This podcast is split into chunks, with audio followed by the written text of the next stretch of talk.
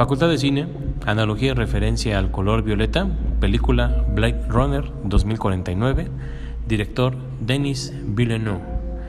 La dinámica de colores determina la introducción y el manejo del color violeta con una determinación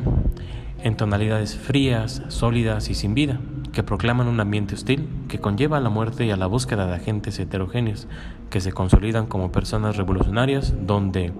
en pocos casos, su vida pues puede mejorar a un cambio lleno de cierta cuestión como ellos lo precisan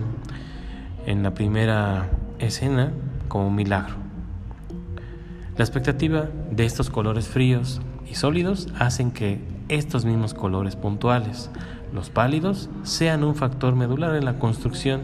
de caminos y que llevan cierta información relevante a los detalles mínimos que contiene la película, siendo estos una clave para mejorar, precisar o construir conexiones que lleven a la operación de las acciones de los personajes implicados. Hablando de la determinación del color violeta,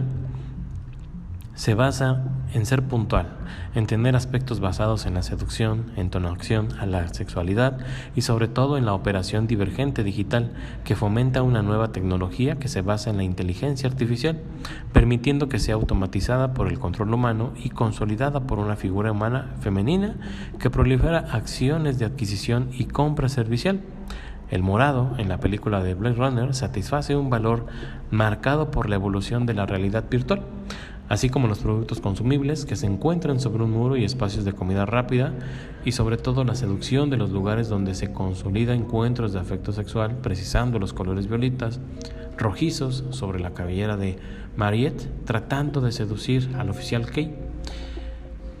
Una determinante conexión con todo lo afectivo de una eh, inteligencia artificial diseñada por la corporación Wallace que transmita a sus usuarios justo lo que ellos quieren escuchar de forma sentimental y de conexión con la joy. En este caso, como conclusión, al color violeta sabemos que se asocia y se determina como una manipulación visual que puede llevar a la aprehensión sobre sentimientos falsos o en su caso crear vínculos que precisen un diálogo más constructivo que determinen la funcionalidad del acto que culmine a la comprensión de ¿Qué es lo que se puede hacer hoy en día, en el año 2049, sin una tecnología de inteligencia artificial? ¿Será un acto de necesidad propia o uno puede determinar la fuerza de este camino sin la ayuda de una tecnología que no limite la escucha de nuestras propias necesidades?